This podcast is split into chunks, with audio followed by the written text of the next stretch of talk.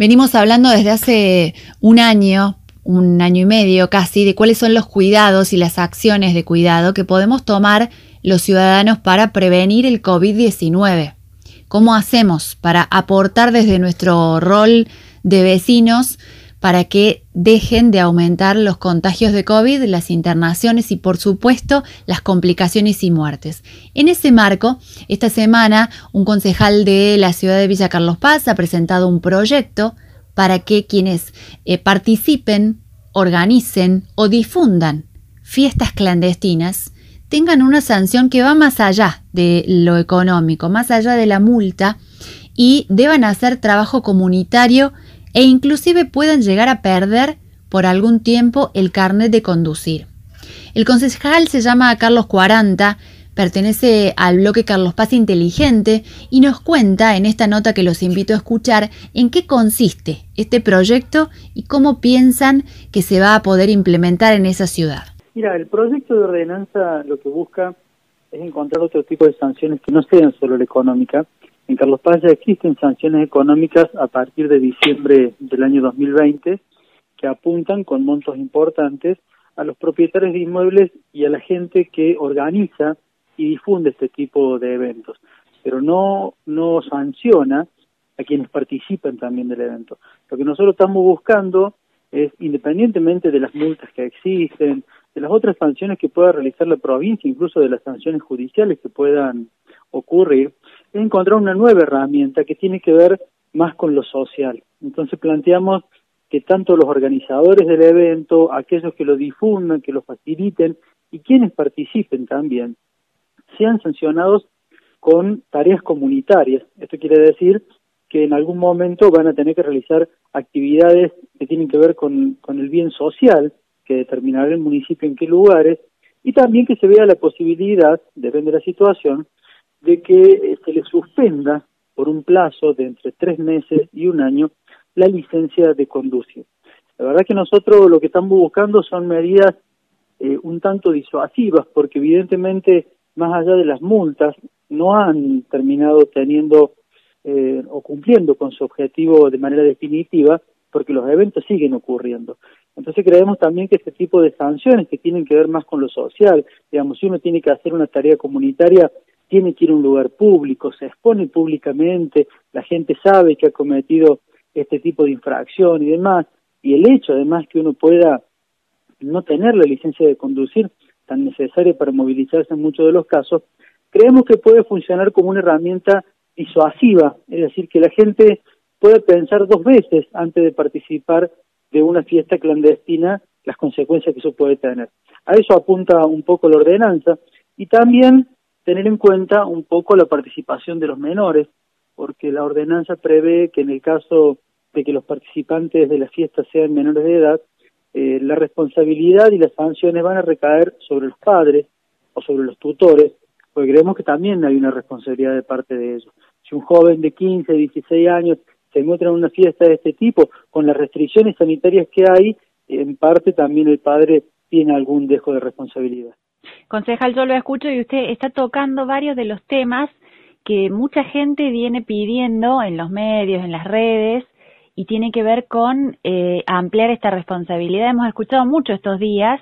eh, que la persona que hace una fiesta clandestina vaya a un hospital y así se va a sacar las ganas de no cuidarse. El tema de, la responsabilidad de los adultos también es algo muy, muy reclamado socialmente. Me pregunto eh, si es eh, muy difícil implementar estas cuestiones que dichas suenan de total sentido común, pero que a veces en la normativa van quedando grises y los infractores se escapan de estas cosas, ¿no? Sí, sí, está claro. digamos que, que uno plantee esta, esta posibilidad no quiere decir que sea de una aplicabilidad sencilla. Realmente es muy complejo para la autoridad, y eso también no lo vamos a desconocer, es muy complejo poder realizar efectivamente los controles, porque muchos de los eventos son adentro de casas que son propiedad privada, entonces también se requiere la participación de la autoridad policial, en algunos casos de la autoridad judicial. Realmente sabemos que es difícil, pero lo que nosotros creemos es que uno no debe dejar de plantear cuestiones por más que sea dificultosa su aplicación y que de todas maneras eh, que en una fiesta no se pueda, pero que en otra sí, ya de algún modo, por lo menos vamos a empezar a trabajar sobre algunos eventos. Y, y te digo, como, como lo decía al principio, esto también tiene que empezar a generar conciencia social y a funcionar de manera disuasoria, porque yo siempre doy un ejemplo, mira, eh, cuando la caminera no existía, muchas veces uno se iba de Carlos Paz a Córdoba y se olvidaba de prender las luces, o por ahí te olvidabas de ponerte el cinturón de seguridad, que todos sabíamos que era obligatorio. Desde que la caminera está y que vos sabes que existe la posibilidad cierta de que recibas una sanción, todos nos cuidamos mucho más. Entonces creemos que si esta posibilidad de sanción, de que vos sepas que si vas a la fiesta, sí puede pasar que el control no se pueda realizar, que no pase nada, que te fuiste y no pasó, pero también vas a saber que te puede pasar que sea desbaratada la fiesta, que la policía logre identificar a los infractores y que esos infractores terminen, como vos decís, cumpliendo una tarea comunitaria en algún lugar y además perdiendo el carnet de conducir. Digamos, y por ahí si vos trabajas y necesitas el carnet de conducir, realmente se torna gravosa esa situación. Y la verdad es que a nosotros, como te dije al principio, esto es seguir pensando y generando herramientas que le den una posibilidad a quien tiene que ejercer el control, que repito, sabemos que no es fácil, es muy dificultoso, pero que tengan nuevas herramientas para tratar de llevarlo adelante. Porque hoy cualquier especialista de sanitario, fíjate que muchas veces se plantea que todo este tipo de restricciones nocturnas apuntan mucho a cortar la circulación para que no haya juntadas, para que no haya asado, para que no haya fiesta, para que no haya ese tipo de eventos, y se termina perjudicando muchas veces a comercios, a restaurantes, que no pueden trabajar en ese horario porque hay que prever eh, cómo hacemos para que no haya fiesta clandestina. Entonces, es realmente muy injusto que quienes tienen la necesidad, porque además de la crisis sanitaria que nos toca vivir y que, en Córdoba hoy está muy profundizada, creo que es uno de los, de los lugares más complejos en el país hoy, eh, además tenemos una crisis económica muy grave y seguir, digamos, eh, restringiendo actividades comerciales pensando o tratando de frenar fiestas clandestinas suena realmente muy injusto, es muy injusto y creemos que las sanciones tienen que ser importantes y por eso estamos planteando esta alternativa. Pero como vos decís, lo entendemos que no es una situación fácil de resolver, que no es fácil de aplicar las sanciones, pero sí sabemos que si este tipo de sanciones y estas herramientas no existen, por supuesto que la autoridad que tiene que aplicarlas se encuentra en peor condiciones aún. Sí, por supuesto. Además, eh, siempre vale la pena ir dinamizando la normativa en función de cómo se va moviendo la sociedad digamos, la gente va encontrando más recursos para escabullirse de los controles, lo que no quiere decir que no haya que eh, disuadir ese tipo de conductas. Me preguntaba cómo hicieron la asociación para incluir en la norma el tema del carnet de conducir, cómo se les ocurrió, porque realmente es algo a lo que la gente eh, seguramente le va a tener un gran temor, ¿no? A veces con la multa hay un descargo, pero el temor de perder el carnet y, y son unos cuantos días de, suspensión o de inhabilitación para conducir también.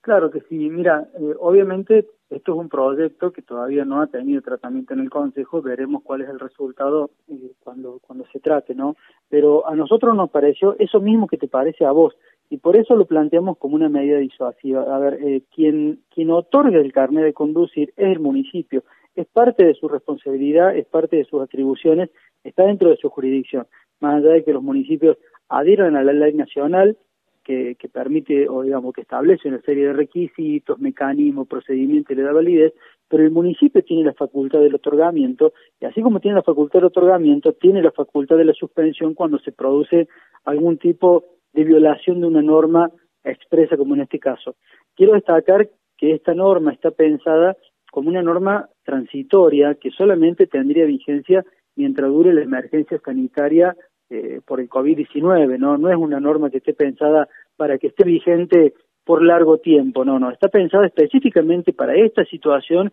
en donde las fiestas clandestinas provocan una, una complejidad de la situación sanitaria. Pero a ese punto nosotros hemos apuntado, eh, creemos muchas veces que, que este tipo de cuestiones tiene que trabajarse mucho sobre la prevención, además de la sanción, porque, como vos decís, el hecho de que la gente sepa, el hecho de que la gente sepa la, que puede existir esta posibilidad de realizar tarea comunitaria y que puede ser suspendida, aunque sea por un tiempo, la licencia de conducir, me parece que puede ser eh, de algún modo disuasivo. ¿Qué le han dicho los concejales, sus colegas, y qué le dice la gente a partir de que se conoció este proyecto? Mira, eh, de parte de la gente hemos recibido una, una buena sensación porque creo que la gente entiende que el proyecto apunta a, digamos, al tema puntual de este tipo de eventos que en realidad son sociales y que terminen perjudicando, como te dije antes, a, quienes tienen que hacer una actividad productiva. Entonces me parece que, que es bien recibido, es muy difícil, salvo quien participe de las fiestas clandestinas, es muy difícil que alguien diga que es injusto que sea sancionada este tipo de actividad. Y en cuanto a los concejales, eh, con algunos que he hablado, yo soy parte de una minoría, no soy parte del oficialismo, con algunos concejales eh, lo han visto bien y bueno, veremos en comisión cómo se da el tratamiento y por supuesto, como todo proyecto que uno presenta, que es una medida proactiva y que se puede modificar, se puede mejorar, se puede perfeccionar y por supuesto que después tiene que ser reglamentada y aplicada por quien la lleva adelante, porque uno como legislador plantea estas ideas, plantea marcos normativos, pero después, como vos decías, la realidad es después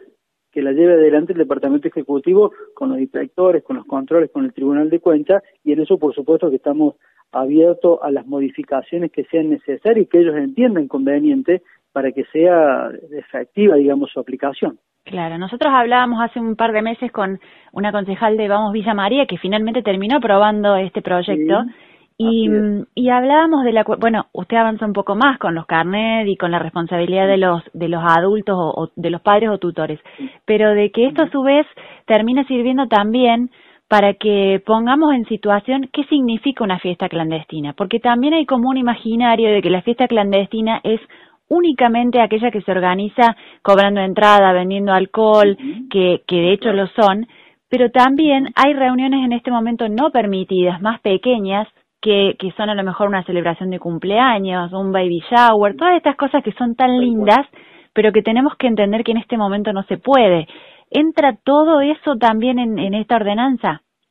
Sí, en realidad eh, uno dice fiesta clandestina porque es el título por ahí que, que se mira de afuera, pero en realidad en el texto de la ordenanza habla de eventos, actividades, sean diurnas o nocturnas, donde, donde haya música o no haya música, es decir, eh, comer un asado el mediodía con 15 amigos en una casa es una fiesta clandestina. Eh, eh, digamos, en realidad, quizá el término fiesta clandestina, como decís vos, se termina desdibujando o, o, o hace pensar un evento de noche donde haya música, donde tomen alcohol. No, no, es todo evento, es toda reunión que no esté permitida por la ley y que de algún modo se hace de manera clandestina porque se hace de manera oculta. Pero sí, como decís vos, esto implica una reunión de 15 personas comiendo un asado a la tarde, es una fiesta que es susceptible eh, de esta ordenanza. Un evento a la mañana de 25 personas tomando el té también es un mismo está en la misma situación, no solamente la fiesta de noche, es así como vos decís. Me parece porque a veces también, ¿no? Nos generamos como ese estereotipo y lo que yo hago no está tan mal, pero en realidad hay muchas cosas que lamentablemente por un tiempo hemos tenido que poner en suspenso y que y que ojalá también sirva para eso, ¿no? Para que comunitariamente empecemos a reflexionar de qué estamos haciendo cada uno en su casa. Sí, sí, es así. Es así como vos decís. Creo que, que es un momento en el cual uno tiene que, es entendible, sobre todo por ahí los jóvenes. Uno también ha sido joven y no y es muy difícil entender que ellos por ahí no puedan realizar sus actividades sociales y demás. Pero bueno, hoy realmente estamos en una en un momento sanitario complejo y creo que también hay mucha responsabilidad de los adultos porque así como vos decís que el estereotipo de la fiesta clandestina eh, uno piensa de noche, también piensa solamente en los jóvenes y no es solamente los jóvenes. Acá hay adultos también que se reúnen a comer un asado, que hacen un evento y que también están fuera de la normativa. Y lamentablemente a todos nos toca en este tiempo hemos tenido que dejar de lado muchas de estas cuestiones sociales que por ahí nos gustan tanto, de ir a tomar un café con un grupo de amigos o juntarse a comer un asado, porque la situación sanitaria es crítica. Y el hecho de no entender que socialmente todos tenemos que participar de una mejora de esta situación hace que después también se sufre económicamente, porque uno no puede olvidar también que la crisis económica que hoy vive la gente es sumamente grave y mientras más nosotros desconozcamos la necesidad de cuidarnos, de respetar la norma, y más complejo se hace poder continuar con las actividades comerciales con la necesidad que hoy tiene la gente. Por eso creemos que es de gran importancia la concientización social y, como te decía al principio, que estas medidas sirvan sobre todo de un modo disuasivo, porque el objetivo no es que se, que se aplique la sanción efectivamente, el objetivo ideal sería que, realmente logremos que la gente entienda que puede haber una sanción frente a esta situación si, si ocurren a una fiesta de este tipo. Concejal, muchas gracias por este tiempo para Radio Única. No, muchísimas gracias a ustedes. Así pasó por Tardes Únicas. El concejal Carlos Cuaranta del bloque Carlos Paz Inteligente nos dio los detalles sobre el proyecto de ordenanza para sancionar con más firmeza a los organizadores y asistentes a las fiestas clandestinas.